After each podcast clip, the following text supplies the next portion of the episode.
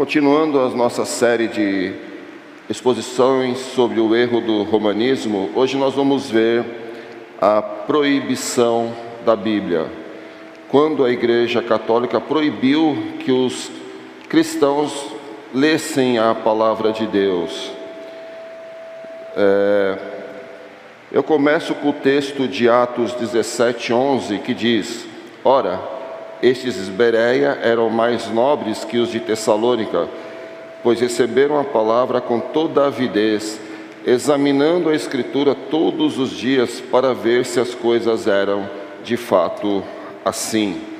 Por que eu começo o nosso estudo desta manhã falando sobre os erros do romanismo, sobre a proibição da leitura da Bíblia? E eu cito logo o texto quando Paulo está pregando aos de Bereia e eles iam verificar na palavra de Deus se o que Paulo estava pregando era de fato correto.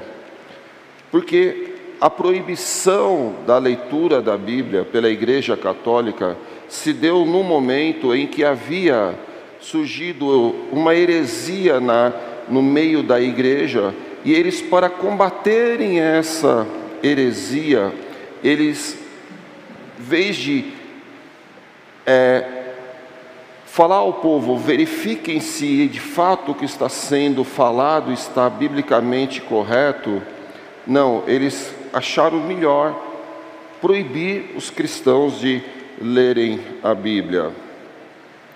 O erro está aí. Primeiro está escrito em latim, porque foi um erro que foi.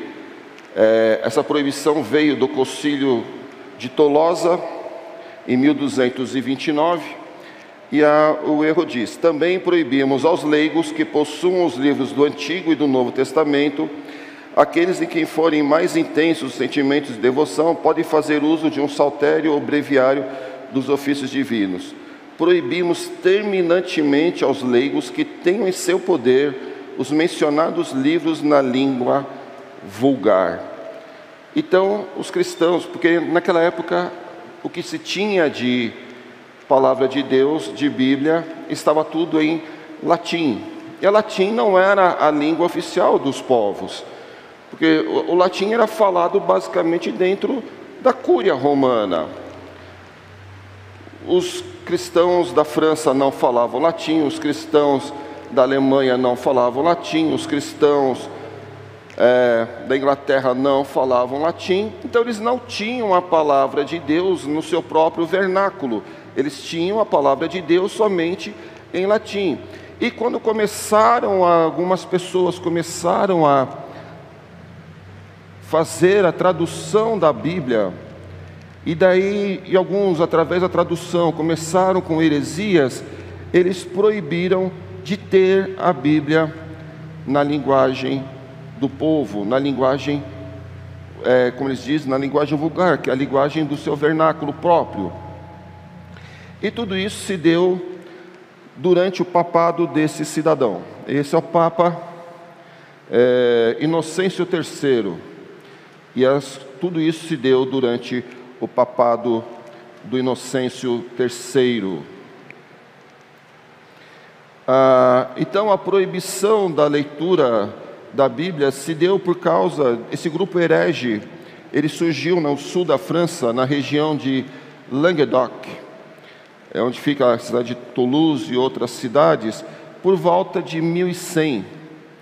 E eles eram conhecidos como cátaros ou albigenses. Por que albigenses? Porque tinha a cidade de Albi, que fazia parte dessa região.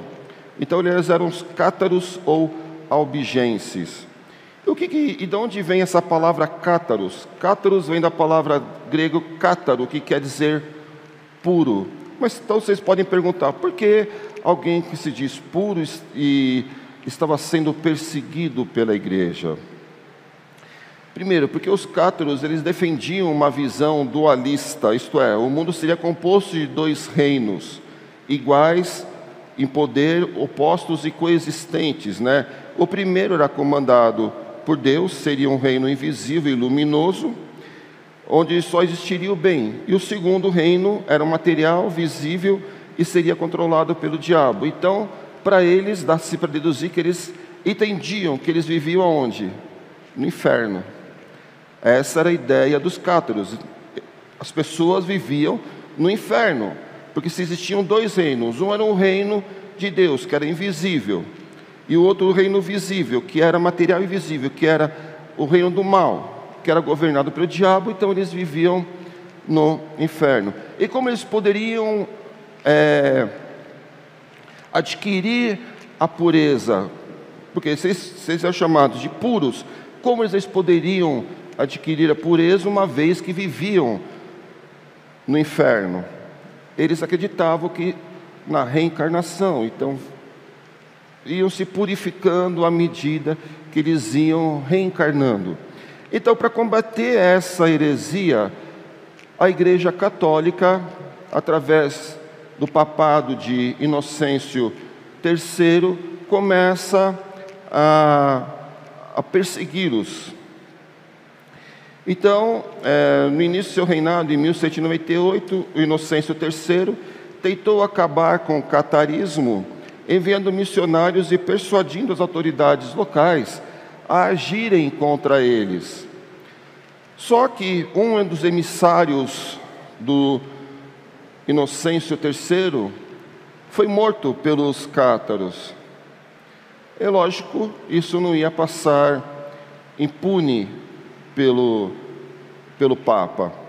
Então, em 1208, você falou: se, não, se a gente mandando um emissário, pedindo para que eles, persuadindo, pedindo para que eles abandonassem a heresia, eles não abandonaram, nós vamos começar uma cruzada contra eles. Então, em 1208, dez anos, portanto, depois do início do seu papado, o Inocêncio III convoca uma cruzada contra os albigenses. A cruzada vai durar até 1229 e os cátaros continuaram a ser perseguidos pela Inquisição até 1350, sendo que após esse ano deixaram de haver registro que indicassem a continuidade do movimento da Inquisição contra eles. E justamente no último ano da, da cruzada contra os cátaros, contra os, os os cátaros, foi convocado esse, tossi, esse concílio de Tolosa, ou concílio provincial de Tolosa, ou ainda concílio de Toulouse. É, como falei, leva esse nome porque aconteceu na cidade de Tolosa. E esse concílio fazia parte dos esforços da Igreja Católica para acabar com a heresia dos cátaros. E este concílio regional ou provincial decidiu o, proibir o uso da Bíblia em linguagem vernacular pelos leigos. Então, para acabar com a heresia, vamos proibir que leiam a Bíblia. Fácil, prático. A gente, assim, a gente não vai ter problema com heresias. Vamos proibir a Bíblia na linguagem vernacular. Aqui é uma imagem dos cátaros sendo queimados pela Inquisição. Então vamos combater agora, sabendo onde que surgiu a ideia de é, proibir o uso da Bíblia, onde foi a, a, a, que eles falam que foi proibido somente nesse momento a leitura da Bíblia. Nós vamos ver que isso não é uma verdade. Nós vamos combater agora essa falácia da Igreja Católica com refutações, primeiro teológicas, primeiro históricas, depois bíblicas e por fim também teológicas. Né? Nós vamos fazer as refutações. Nós começamos com John Wycliffe, que vocês, a igreja já viu quando nós tivemos a, a série de identidade presbiteriana na época dos pré-reformadores, John Wycliffe. Ele viveu de 1330 a 1384. Ele foi um dos principais teólogos ingleses do século XIV. Wycliffe queria fazer o quê? Ele, queria, ele acreditava firmemente que a Bíblia deveria estar disponível para todos. Naquela época, embora partes da Bíblia já tivessem sido traduzidas para o inglês, ainda não havia uma tradução completa do, da Bíblia, não havia a Bíblia de Gênesis Apocalipse traduzida para o inglês. E aí nós tínhamos o problema, porque as pessoas comuns não falavam latim e nem podiam ler, porque não conseguiam ler o latim. Só podia aprender com o clero. E aí nós voltamos naquela, no que já foi exposto aqui, a tradição oral. A Igreja Católica se apoia na tradição oral, de ser transmitido os seus dogmas, os seus conhecimentos, a sua teologia de forma oral. E muitos dos que eles achavam que sabiam eram ideias como o fogo, o fogo do inferno, o purgatório, que não faziam partes da Bíblia. Então John Wycliffe ele começa a traduzir a Bíblia por completo para o inglês. E nós estamos um século após a perseguição dos cátaros. E John Wycliffe, ele, a igreja é, condena o Wycliffe pela tradução da Bíblia. Só que quando a igreja condena o Wycliffe, ele já estava morto. O que, que a igreja faz? Desenterra os ossos do Wycliffe, queima os ossos do Wycliffe, para não sobrar nada, para que não houvesse alguém que pudesse querer defender o Wycliffe, para não haver peregrinações ao túmulo de Wycliffe. Então ele é desenterrado, pegam seus ossos, queimam para acabar de vez com o Wycliffe. Essa foi a solução que a Igreja Católica deu. Então, o Wycliffe não estava propagando nenhuma heresia. Os cátaros estavam propagando heresias. Mas o Wycliffe não estava propagando uma heresia. O Wycliffe queria que a Bíblia tivesse no vernáculo próprio dos ingleses, para que os ingleses tivessem acesso às Escrituras. Ele não estava defendendo nenhuma heresia, ele queria somente a tradução da Bíblia para a língua inglesa. Mesmo assim, a, Igreja Católica, como não conseguiu persegui-lo, ele já estava morto quando foi condenado como herege. A igreja foi lá, pegou os ossos dele e queimou os ossos do Wycliffe. Posterior ao Wycliffe, tivemos John Hus. E ele também queria que as pessoas tivessem acesso. Ele, ele era um tcheco. Ele queria que as pessoas tivessem acesso à Bíblia na própria linguagem, em vez do latim. Que eles tivessem a Bíblia em tcheco. E, John Hus era um padre da igreja católica. E John Hus queria que a Bíblia estivesse no tcheco. E John Hus reuniu uma equipe de estudiosos e em 1416 surgiu a primeira Bíblia na língua tcheca. A publicação do livro foi considerada uma provocação direta àqueles que o Joe Hus chamou de discípulos do anticristo, e a consequência previsível. O que aconteceu com Joe Hus? Preso por heresia. E ele vai ser julgado e vai ser queimado vivo. Joe Hus, John Hus. Por quê? Porque ousou traduzir a Bíblia para a língua tcheca. Então, é, a gente vê que essa questão de falar que foi somente por para combater heresias não é uma verdade. Eles proibiam porque eles se julgavam de que os únicos que podiam ter acesso à palavra de Deus eram os sacerdotes da igreja romana. Como nós já vimos, como eu falei anteriormente, na tradição oral, só e na, e na é, só eles tinham acesso a saber interpretar corretamente a palavra de Deus. Só os sacerdotes romanos tinham essa capacidade, o povo não havia. Como nós vimos, isso também é uma falácia, porque no texto que nós abrimos nossa aula desta manhã, em Atos 17, 11. O que, que os crentes de Bereia faziam?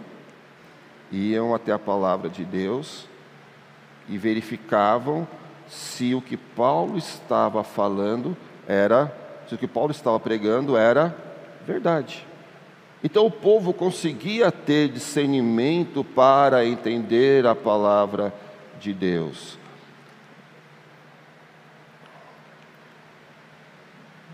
William Tyndale, ele também era um inglês do século XVI, quando a Inglaterra era governada por Henry VIII. A tradução da Bíblia de Wycliffe ainda estava proibida, e embora as cópias dos manuscritos, como já vimos, o, aqui são dois séculos depois de Wycliffe, né, Tyndale. É, embora as cópias dos manuscritos estivessem disponíveis no mercado negro, eram difíceis de encontrar e caras para adquirir. A maioria das pessoas ainda não tinha ideia do que a Bíblia realmente dizia mas a impressão em papel estava se tornando comum. E Tyndall achou que era o momento certo para a tradução acessível e atualizada, porque aqui já havia, Gutenberg já havia criado a prensa. Então, a, já conseguiu imprimir as Bíblias. Antes era tudo no manuscrito, tinha que fazer cópias manuscritas da Bíblia. Aqui já existia a prensa de Gutenberg, então eles já conseguiam fazer é, cópias mais rápidas da Bíblia. Quando estava no meio da impressão do Evangelho de Mateus, as autoridades descobriram que ele, o que Tyndall estava fazendo e eles tentaram invadir a gráfica onde Tyndall estava imprimindo os, a palavra de Deus, a Bíblia. Só que ele conseguiu pegar os, os os seus originais e fugir. E, e, e, essa, e isso virou um, um, um, ciclo. Ele ia para um lugar, a, a, as autoridades descobriu que ele estava naquele lugar, tentavam ele começou ter que se esconder por conta da, da perseguição. E só que ele é traído e ele é divulgado aonde ele estava e ele é pego, preso e também é morto. E a, só que a, a é, então ele também não conseguiu. É, também a igreja houve uma perseguição da igreja contra Tyndale por conta de é, ele tentar ter uma Bíblia na linguagem é, vernacular, na linguagem própria dos ingleses. E o último exemplo de, de refutação histórica que eu trago para os irmãos nessa manhã é de um francês, Jacques Lefebvre, que ele era um professor da Universidade de Paris. Ele publicou o Novo Testamento em 1523 e a Bíblia completa em 1528. Por seu trabalho de amor para com o povo francês, o idoso Lefebvre, Lefebvre foi odiado e perseguido pelas autoridades romanistas. Uma das coisas que o amargurava foi o princípio de Lefebvre de que todos que amargurava os, os católicos era que, que ele, Lefebvre entendia que todo cristão devia ler a Escritura, o que não era a ideia da Igreja Católica na época. Sorbonne, que era a faculdade de teologia da Universidade de Paris, condenou Lefebvre como herege e ele foi forçado a fugir para Estrasburgo. Não sei quem estava em Estrasburgo, né? É, em 1525. Em 1531, ele se refugiou no sul da França e lá permaneceu até sua morte. E Sorbonne era no, não só não ficou feliz com as ideias. Efébio, como ela falou, ah, é, então nós vamos, nós vamos queimar os impressos e nós vamos perseguir os impressores. Não vai sobrar nada. Em 1534, 20 homens e uma mulher foram queimados vivos nessa perseguição. Então nós vemos aqui, através desses quatro exemplos, desses quatro homens, que tentaram traduzir a Bíblia para a linguagem do povo, para que o povo tivesse acesso à palavra de Deus, para que o povo pudesse ler a Bíblia na sua própria linguagem, que a igreja não queria isso. A igreja queria ter o domínio dela do que estava sendo passado ao povo. Então não foi apenas no momento. A Igreja Católica, se a gente for na internet, se a gente for pesquisar isso, em vários apologistas católicos, eles vão falar: não, a Igreja Católica nunca proibiu a leitura da palavra de Deus. A Igreja Católica até apoia que os cristãos, que os cristãos leiam a palavra de Deus. O que houve foi, no momento específico, uma proibição por conta de uma heresia. Mas através desses exemplos, e de até outros tantos que eu não trago aqui, nós vemos que não foi só no momento específico da história que a Igreja Católica proibiu. Toda vez que alguém queria fazer uma tradução da palavra de Deus para que as pessoas pudessem ter acesso e a partir de ter acesso pudessem interpretar a palavra de Deus, pudessem ler, os seus olhos serem desvendados para a verdade, a Igreja Católica não queria perder a sua, entre aspas, primazia de dizer o que era verdade segundo eles. Então, essas são as refutações históricas que eu trago para os irmãos nesta manhã.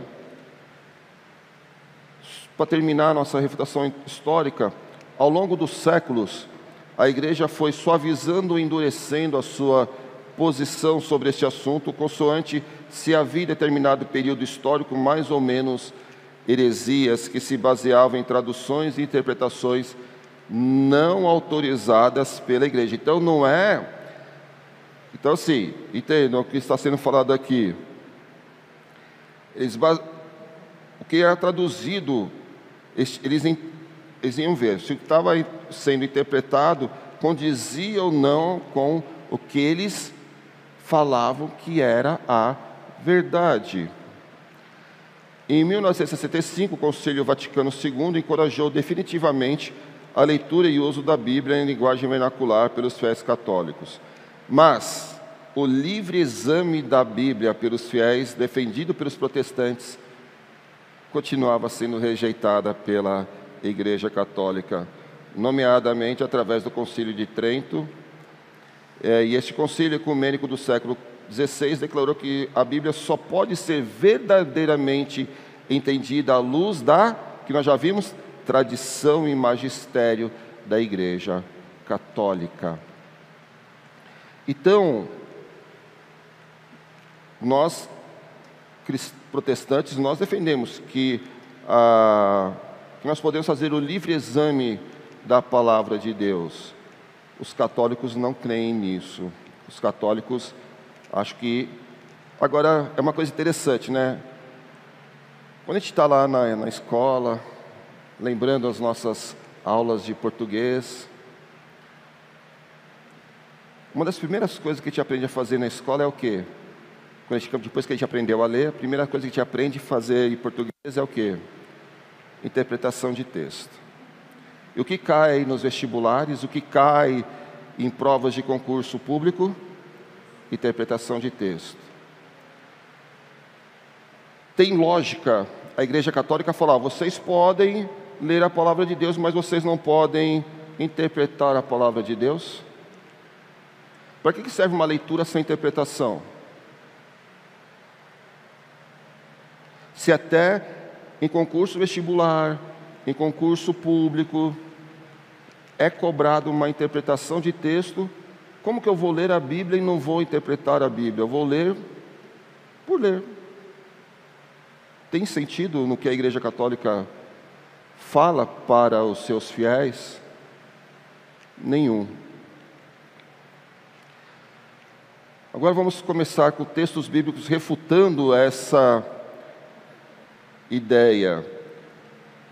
Paulo escrevendo aos Tessalonicenses na sua primeira epístola, capítulo 5, versículo 24, vai exortar: Diante do Senhor encarrego vocês de lerem esta carta a todos os irmãos. Todos os cristãos de Tessalônica teriam que ter acesso à palavra de Deus. Todos os cristãos eram para ter acesso à palavra de Deus.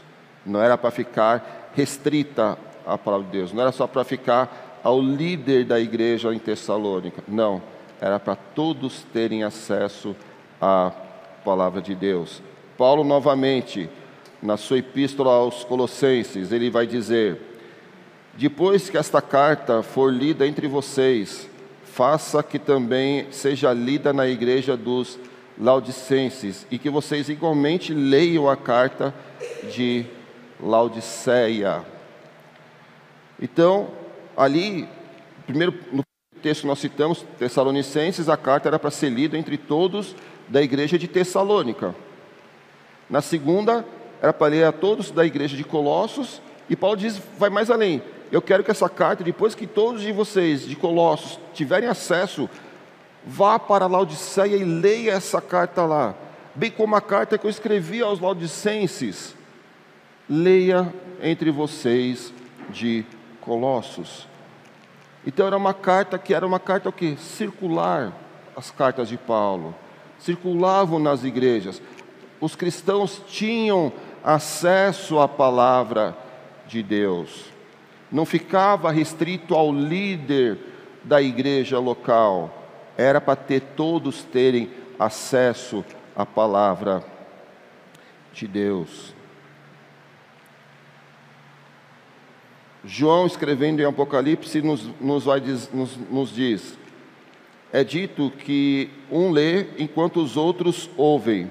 Feliz aquele que lê as palavras dessa profecia, e felizes aqueles que ouvem e guardam o que nela está escrito, porque o tempo está próximo. Então é feliz aquele que lê e aquele que ouve. Então é para todos, não é restrito a uma parcela apenas da, da membresia ou da sua liderança.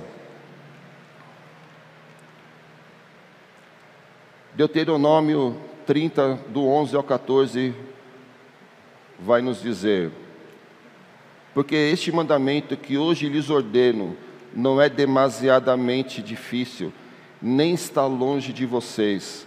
No céu não, não está no céu, para que tenham de dizer: Quem subirá até o céu por nós, para nos trazer o mandamento e anunciá-lo a nós, para que o cumpramos? Nem está do outro lado do mar para que, tem, para que tenham de dizer: quem irá atravessar o mar por nós, para nos trazer o mandamento e anunciá-lo a nós, para que o cumpramos?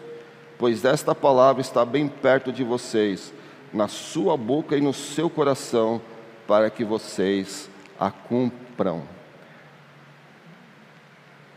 Porque este mandamento que hoje lhes ordeno não é o que? Demasiadamente difícil os mandamentos de Deus não são difíceis de serem entendidos. A Bíblia não é difícil de ser entendida.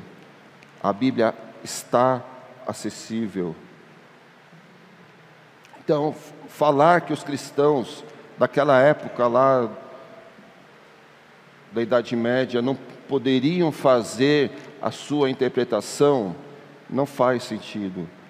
Moisés aqui está, está nos escrevendo: porque este mandamento que hoje lhes ordeno, as palavras de Deus através de Moisés, não é demasiadamente difícil. E é para estar onde essa palavra? Na boca e no coração. Então, esta palavra tem que ser guardada, tem que ser praticada. Ela não é difícil, ela está acessível a nós. Paulo novamente, agora a Timóteo. Até a minha chegada, dedique-se à leitura pública das Escrituras, à exortação e ao que? Ao ensino. Então, Paulo fala para Timóteo o que ele deve fazer? Ler as Escrituras publicamente, exortar e ensinar. Então, todos devem ter acesso à palavra de Deus. Deuteronômio 29, 29. As coisas encobertas pertencem ao Senhor nosso Deus, porém as reveladas nos pertencem a nós e aos nossos filhos, para sempre, para que cumpramos todas as palavras dessa lei. E o que nos foi revelado? Onde está o que nos foi revelado? Na Bíblia.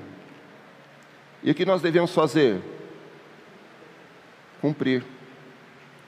Como que eu vou cumprir se eu não sei o que, o que eu devo cumprir? Então eu preciso ir aonde eu tenho que cumprir, saber o que eu devo cumprir. E onde que está isso? Na Bíblia. E para ler a Bíblia, eu tenho que ter ela o quê? Nas minhas mãos. Então, não faz, como eu falei, e aqui, novamente, palavra de Deus, aqui não é uma interpretação de algum teólogo, aqui não é interpretação de algum pensador, aqui não é palavra de Deus, Deus dizendo: as coisas encobertas pertencem ao Senhor nosso Deus, porém as reveladas nos pertencem a nós e aos nossos filhos para sempre, para que cumpramos todas as palavras desta lei. Então, se eu, se eu preciso cumprir todas as palavras da lei, eu preciso conhecer a lei. A lei está onde? Na palavra de Deus. Então eu preciso ter ela à mão para ler, meditar, interpretar, para cumprir.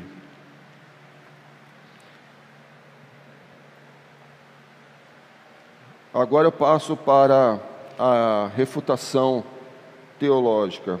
A teologia evangélica, na esteira da herança teológica herdada da reforma, afirma a clareza das Escrituras Dessa doutrina vem a convicção de que a Escritura é compreensível para os cristãos, que são também responsáveis pela tarefa de interpretá-la e são capazes de fazê-lo. Então, a palavra de Deus, a, a tradição reformada nos diz isso, que nós podemos ler a palavra de Deus, que ela é compreensível para nós, que nós podemos interpretá-la, que nós somos capazes de fazer isso. Isso está na nossa confissão de fé. A nossa confissão de fé de Westminster, no seu capítulo 1, parágrafo 8 nos diz: Eu não trago a, tudo, eu pego, faço um recorte e tem lá: tem direito à escritura e interesse por ela, interesse por ela, e que deve, no temor de Deus, lê-la estudá-la. Esses livros têm de ser traduzidos nas línguas vulgares de todas as nações aonde chegarem, a fim de que a palavra de Deus, permanecendo nelas abundantemente, possibilite que as pessoas adorem a Deus de modo aceitável e possuam a esperança pela paciência e pelo conforto da Escritura.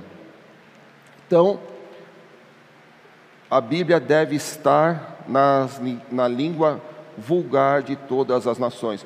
Qual é um dos primeiros trabalhos de um missionário quando chega num, numa, um determinado povo que não tem a Bíblia na sua língua? O que é o primeiro trabalho deles? Aprender o idioma para depois fazer o quê? a tradução da palavra de Deus. Para, para quê? Para que esse povo tenha a Bíblia na sua própria linguagem. Esse é um dos primeiros trabalhos dos missionários quando chegam a um povo que não tem a palavra de Deus. E a nossa confissão de fé vai falar que nós devemos ler a palavra de Deus, estudá-la, a palavra de Deus. Então ela tem que estar disponível para nós. É, para que isso nos possibilite a adorar a Deus de maneira o quê? Aceitável. E para que nós tenhamos é, esperança pela paciência e conforto na Escritura de Deus. Antes de caminhando para o nosso encerramento, na, na confissão da Igreja Católica, seu artigo 85 vai dizer: o ofício de interpretar autenticamente a palavra de Deus, escrita ou transmitida, foi confiada unicamente ao magistério vivo da Igreja, cuja autoridade é exercida em nome de Jesus Cristo, isto é, foi confiada aos bispos em comunhão com o sucessor de Pedro, o bispo de Roma. Quem é o bispo de Roma? Papa. Então, só eles, os bispos, podem fazer a interpretação da palavra de Deus, segundo a Igreja Católica Apostólica Romana. Nós, cristãos reformados, pela nossa confissão de fé, não achamos isso. Achamos que todos os, todos os cristãos devem ter a Bíblia em sua mão, devem poder lê-la, devem poder estudá-la, devem poder interpretá-la, para que nós prestemos um culto, adoremos a Deus de modo aceitável. Heresias vão surgir sempre, sempre vão surgir heresias, sempre alguém irá interpretar a palavra de Deus de maneira incorreta, segundo a sua visão, e não debaixo da, da, do Espírito Santo, da orientação do Espírito Santo. Então não é proibindo a leitura da palavra de Deus que, nós, que vai ser limitada o surgimento de heresias. Muito pelo contrário, é através do exame fiel, aquilo que fazia os bereanos. E detalhe, quem estava pregando a eles? Paulo. Não era qualquer um que estava pregando. Paulo, apóstolo de Cristo, estava pregando. E mesmo assim, eles iam verificar na Escritura se Paulo não estava falando nenhuma heresia. Então, heresia não se combate proibindo de ler, se combate conhecendo mais do que quem está defendendo aquela heresia. No que esteve no nosso retiro, reverendo Jonatas Abdias nos alertou, falou que nós devemos conhecer pelo menos dez vezes mais determinados assuntos para, para debater com alguém que testa a nossa, a nossa fé. Nós devemos de fato ser estudioso da palavra de Deus. Aproveitar que nós temos a Bíblia nas nossas mãos, na nossa língua, que nós podemos ler, que nós podemos interpretar para viver uma vida de conformidade com o que Deus quer de nós. Concluindo, Deus levantou no passado homens para escrever as escrituras para o seu povo de todas as, para que o para que o seu povo de todas as épocas tivessem acesso a ela. É por isso que os reformadores se dedicaram a traduzir as escrituras e a colocá-las na mão do povo, que nós vimos através Wycliffe, Joe Hus, Tyndall, Lefebvre e tantos outros. É por isso que os evangélicos são tão prontos a distribuir Bíblias ao máximo de pessoas que conseguirem. É por isso que incentivamos a leitura anual da Bíblia e os estudos bíblicos semanais. Quando uma, igreja, quando uma igreja não incentiva a leitura da Bíblia, é que ela não tem interesse que o povo descubra a verdade. Só esse parágrafo resumiria a nossa lição desta manhã. A Igreja Católica não tem interesse que o povo, que o seu povo descubra a verdade. Quando eu estava de férias o ano passado, eu estava viajando e fui numa cidade e tinha uma igreja católica polonesa. E eu já tinha estado naquela cidade, já tinha visto aquela, aquela igreja. E na primeira vez que eu estive lá, a missa estava sendo em polonês. E quando eu fui agora o ano passado, é, eu estava com a minha esposa, daí eu falei, ah, vamos lá só para você ver a missa em polonês.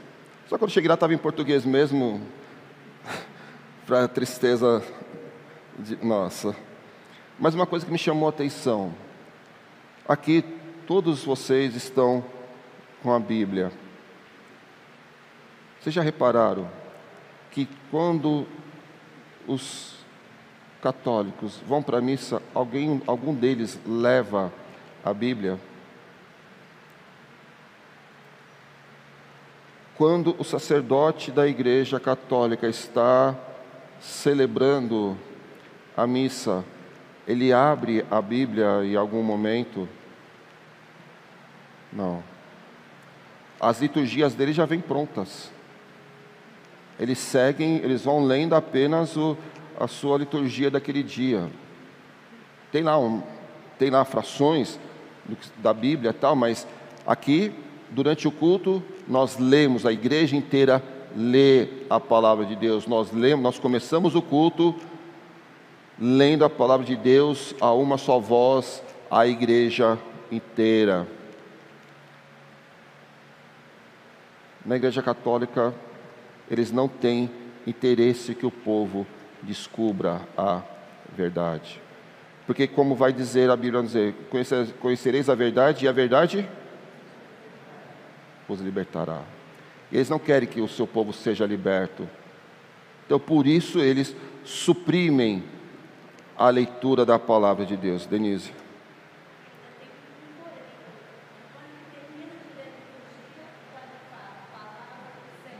É. Uhum. Sim, somente um fragmento. Terminando. A reforma protestante aconteceu porque algumas pessoas começaram a ler a Bíblia. Então não desperdice esse alto privilégio. Leia a Bíblia todos os dias. Irmãos, a Igreja Católica quer ter o monopólio da interpretação da Bíblia. Eles vão falar como nós vimos aqui no nosso que a Bíblia está acessível a todos, como nós vimos lá no Conselho Vaticano II, mas é somente uma leitura, sem interpretação da palavra de Deus. A interpretação tem que ser dada pelos bispos e não pelo, pelo povo. Nós não entendemos assim, como nós vimos na confissão de fé. Nós devemos ler e estudar. Para estudar, eu preciso interpretar. Que Deus nos abençoe que nós, de fato, tenhamos a Bíblia em alto valor, leiamos ela todo dia, interpretemos para sermos edificados na palavra de Deus e que, diferentemente da Igreja Católica, usemos da Bíblia para refutar as heresias. Trago a a bibliografia onde, de onde eu tirei os assuntos para essa nossa aula. Alguém tem alguma pergunta, uma participação? Vera? Isso me lembrou esse, do monopólio da interpretação, né? Os fariseus lá na época de Cristo, né? E recentemente eu fui a uma igreja que tinha mais de dois mil, duas mil pessoas. Era evangélica, mas para, me, eu senti muito a falta da leitura da Bíblia no sermão também, e ninguém leva a Bíblia. A gente precisa tomar cuidado com isso também, né? Até hoje, né? Sim, foi o que eu falei. Heresias vão surgir, interpretações erradas vão surgir, mesmo lendo a palavra de Deus. Nós devemos, por isso nós devemos ser criteriosos. Por isso nós somos alimentados pela palavra de Deus através de pregações, tudo mais. Mas nós podemos ler sim a palavra de Deus e nós temos, conseguimos ter discernimento. Acredito que as, eu particularmente acredito que as, que as heresias surgem, é, as más interpretações surgem por, por uma questão, é, como posso falar, de má fé das pessoas, de, uma, de querer dar um viés ao que a palavra de Deus não diz, de querer falar algo que ele queira que a Bíblia fale e não de fato o que a Bíblia está falando ali naquele texto, de ser distorcido. Por isso que nós devemos, é, hoje, que todos os celulares, todos, que quase todo mundo tem celular, se você está lendo uma passagem da Bíblia e você ficou em dúvida com alguma palavra, quem tem aplicativo, Bíblia online, coisa assim, você tem todos os todas as versões de, de Bíblia. Então, se você nós, nós usamos ao meio da revista atualizada, famosa ARA. Mas se você está em dúvida de algum texto, entre em outra versão da Bíblia.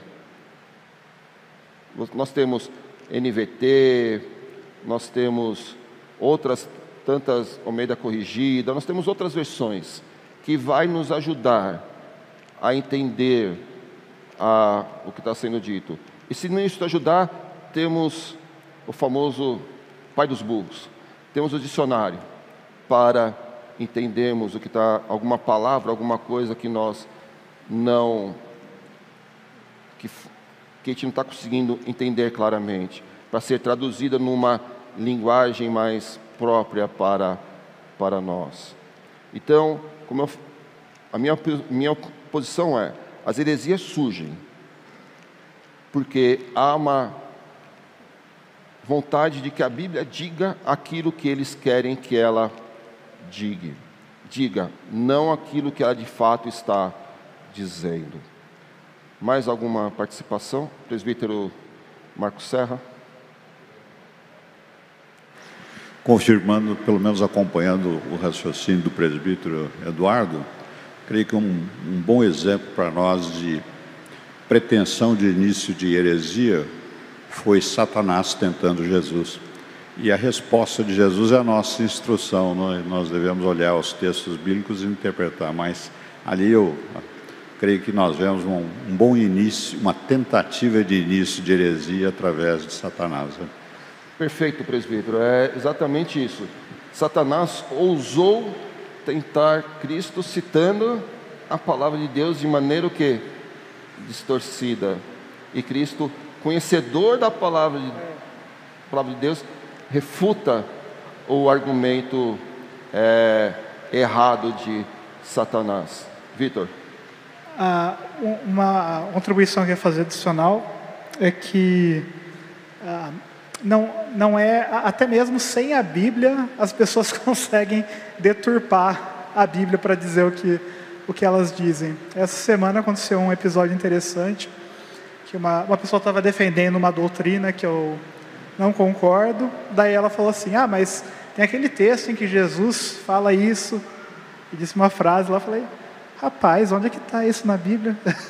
É? Fui ver, não, não tem. a pessoa inventou o texto para usar. Quer dizer, eu fico imaginando, né? Ah, durante esse tempo todo que a igreja romana deixou a, as pessoas sem acesso à Bíblia, ah, numa situação dessa, ah, eles não teriam como conferir como os crentes de Berea se o que estão fal falando é verdade, né?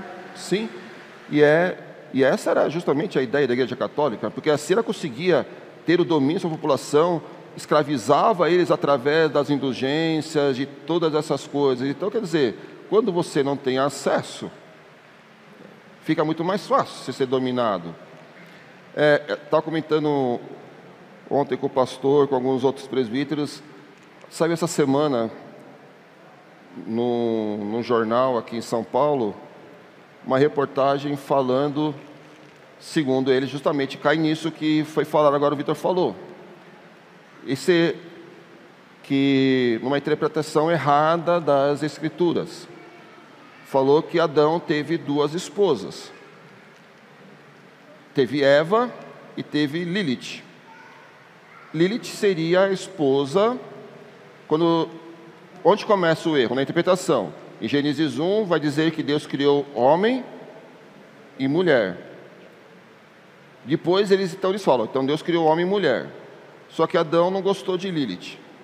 Aí Deus, Gênesis 2 vai ter o quê? A criação de quem? De Eva. E aí então, aí tem Eva. Começa tudo a heresia onde? Numa interpretação que errada. E eles ainda ousaram colocar um versículo, agora não estou lembrando se é Isaías ou Jeremias, que segundo eles cita o nome de Lilith. Eu falei, caramba, eu nunca vi esse versículo na Bíblia. Mas eu vou lá, vou dar uma chance para eles, né? Eu vou lá. Coloquei, como eu falei para os irmãos, coloquei em todas as versões que estão disponíveis. Ao meio da revista atualizada, ao meio da revista corrigida, nova versão internacional, nova versão transformadora, nova versão de tudo que tem jeito de Bíblia, para ver se alguma delas aparecia o nome Lilith.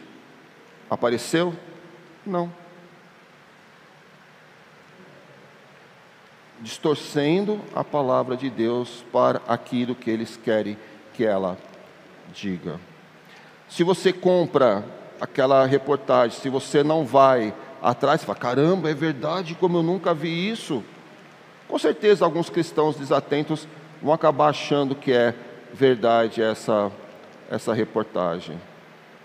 Mas usando o que? A palavra de Deus de maneira equivocada, de maneira equivocada não, errada, de maneira dolosa para levar ao erro as pessoas. Mais alguma participação, irmãos? Vamos terminar com uma, com uma oração? Senhor nosso Deus, Pai, nós somos muito gratos, porque o Senhor nos dá a Tua palavra, Pai, na nossa língua própria, Senhor, para que nós possamos ler, interpretar e aprender, Pai. Somos gratos a Ti, porque o Senhor nos dá inteligência, Pai, e o Senhor nos dá também o Teu Espírito Santo para que nos ajude a ler a tua palavra, a entender e a praticar. Somos gratos a ti, Pai, porque podemos fazer isso de maneira livre no nosso país. Abençoa aqueles nossos irmãos, Pai, que são sedentos da tua palavra, que moram em países que não permitem a leitura da tua palavra publicamente, Pai. Que eles não esmoreçam, Pai, que eles sejam, continuem fiéis a ti, mesmo em meio a perseguições, Senhor. E nos ajude, Pai, a valorizar a leitura da tua palavra. Que isso seja um hábito constante no nosso dia a dia, na nossa semana, Pai. Que nós possamos estar sempre dispostos a ler e meditar na tua palavra. É o que nós te pedimos, agradecemos em nome de Jesus. Amém.